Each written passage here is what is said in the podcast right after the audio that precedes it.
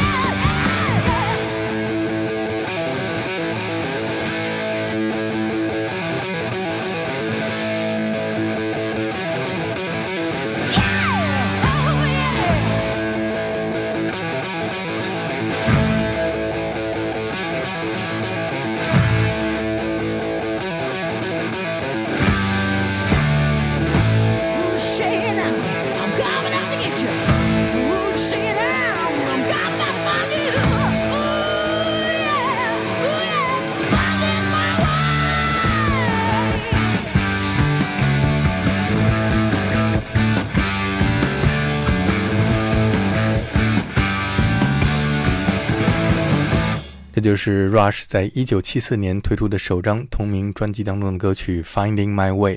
当年 Alex Lifeson、Jeff Jones 和 John Rutsey 组建这支乐队的时候，才只有十五六岁。他们都是来自多伦多附近的一个郊区小镇 Willowdale 的邻居。